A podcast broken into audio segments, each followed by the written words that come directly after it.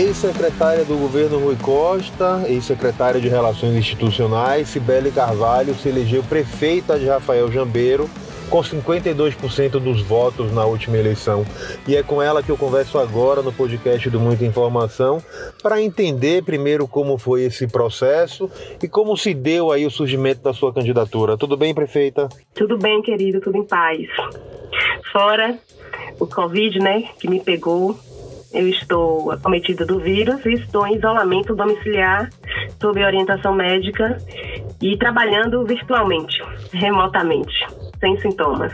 Que bom, isso é importante. Conta pra gente aí como se deu esse processo de saída da secretaria do governo Rui Costa e assumir uma campanha que acabou se tornando vitoriosa a prefeitura de Rafael Jambeiro. Bom, sair da secretaria já me deu um acúmulo muito grande, né? Uma experiência enorme de, de, de uma gestão, de uma pasta extremamente conflituosa, extremamente delicada, no seu contexto político mesmo, né, onde dá toda a articulação política do governo do Estado, relações institucionais, com entes federativos, com legislativo. E acabou que me deu envergadura maior e mais maturidade para enfrentar o processo de eleição em Rafael Jambeiro, onde foi uma, uma chapa, chapa pura foi sangue puro a chapa, né? PT, PT. Meu vice-prefeito do PT, eu do PT, e é, também tivemos no sábado, na véspera da eleição, a adesão de Aide, de Joedeval e Regina, que era candidata a prefeita pelo PRB, apoiada pelo marido, ex-prefeito Joedeval, que é uma grande força política ainda na cidade, aderiram à nossa campanha. Então, do sábado para o domingo que foi informado que eles estavam aderindo a gente, né, a, a campanha de Cibele Gessonito. E acabou que fortaleceu ainda mais a nossa vitória em Rafael Jambeiro. Como você viu aí a vitória conferida pelas urnas? Eu achei que foi uma marcou realmente a, vontade do povo né, em, em, ter mudança em Rafael Jambeiro, em um processo de desgaste, porque teve o nome da cidade vinculado aí em compras de voto, em áudios que foram vazados, inclusive com é, pronunciamento com nome de pessoas, com fatos, com detalhes, que surgiu aí através disso. É, inquéritos, denúncias, Polícia Civil, junto com o Ministério Público Eleitoral e a Justiça Eleitoral também, agindo na tentativa de coibir, combater a compra de votos em Rafael Jambeiro, que realmente foi extremamente desgastante para a gente, porque eu trabalhei muito em cima das propostas, do que a gente já fez, do que a gente pretende fazer, e o inimigo maior era a compra de votos. Entendi. Agora, prefeita, a senhora saiu das urnas vitoriosa e eleita pelo Partido dos Trabalhadores, decidiu brigar agora pelo comando da UPB.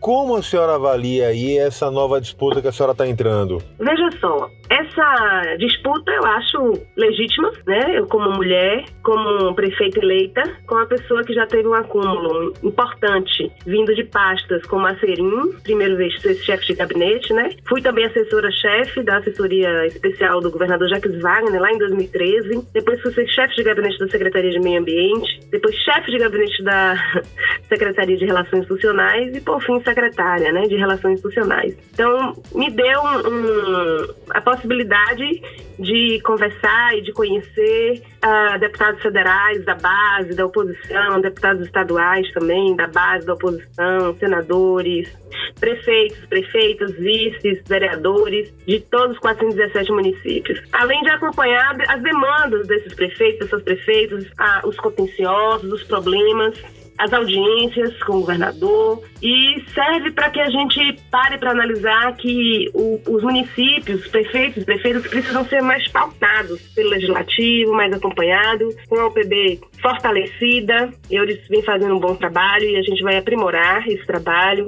fortalecer esse maior patrimônio que é dos prefeitos e das prefeitas da Bahia, que é a UPB, e provocar mudanças em virtude também dessa crise pós pós-pandemia aí que a gente já está se preparando e precisa se preparar mais ainda. A queda de receitas, né, FPM vem assustadoramente, vem caindo e com o enfrentamento aí dessa crise pós-pandemia serão refletidos nos municípios, especialmente os municípios que têm aí abaixo de 20, 20 25 mil habitantes que sobrevivem praticamente da, da fatia aí dos municípios, da participação dos municípios da FPM. Hoje existem mais de 10 candidatos aí de olho na UPB. Como será a campanha da senhora de convencimento para tentar agregar apoios à sua candidatura e se viabilizar realmente como um nome competitivo?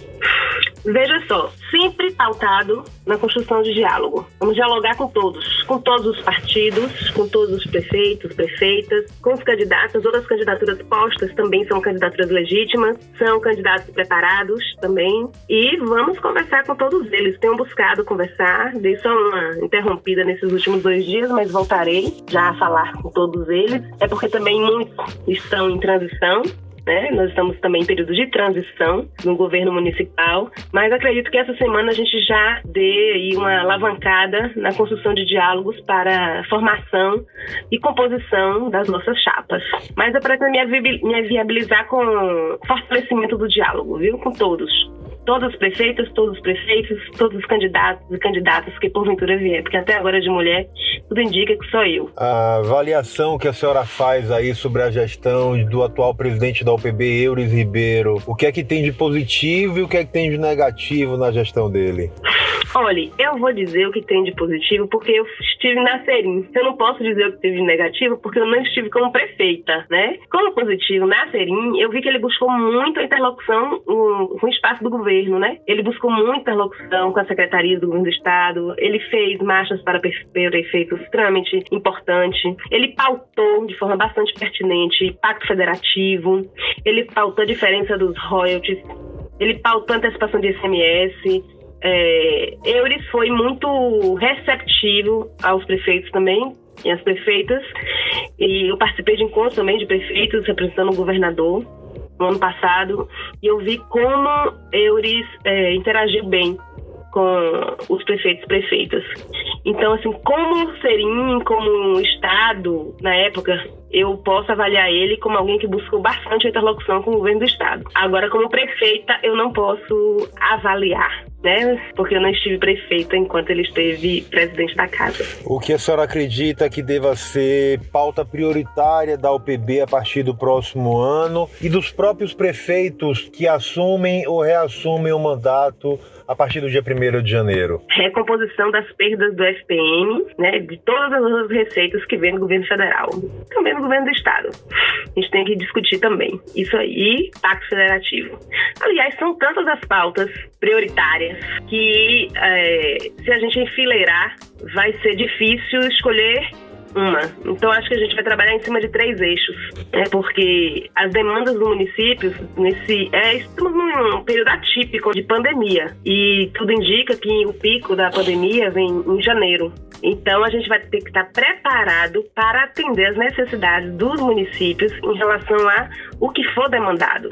E eu não tenho dúvida de que vai ser a questão da, da crise pós-pandemia. Vai, vai afetar os 417 municípios. Inclusive. Já está afetando, mas vai agravar. Inclusive, essa é uma pauta que impacta diretamente na questão da saúde pública, nos investimentos e também na geração de emprego e renda, que deve ser uma pauta prioritária, já que o número de desempregados tem aumentado e ameaça de uma recessão muito grande em 2021. Claro, claro, claro, claro. A, a, o desemprego já está falando aí, né? Então, para 2021, para essa próxima gestão, é, o desafio para os prefeitos e prefeitas é imenso. Então, pautar a geração de emprego e renda é prioridade também. Mas a questão da saúde pública, é, em relação à, à, pandemia é muito peculiar a gente discutir agora por conta da, de todas as controvérsias que tem em relação à vacina. Está aqui aguardando qual a resposta que o presidente vai dar à SPF depois das 48 horas que foi pedido para o plano de vacina. Né?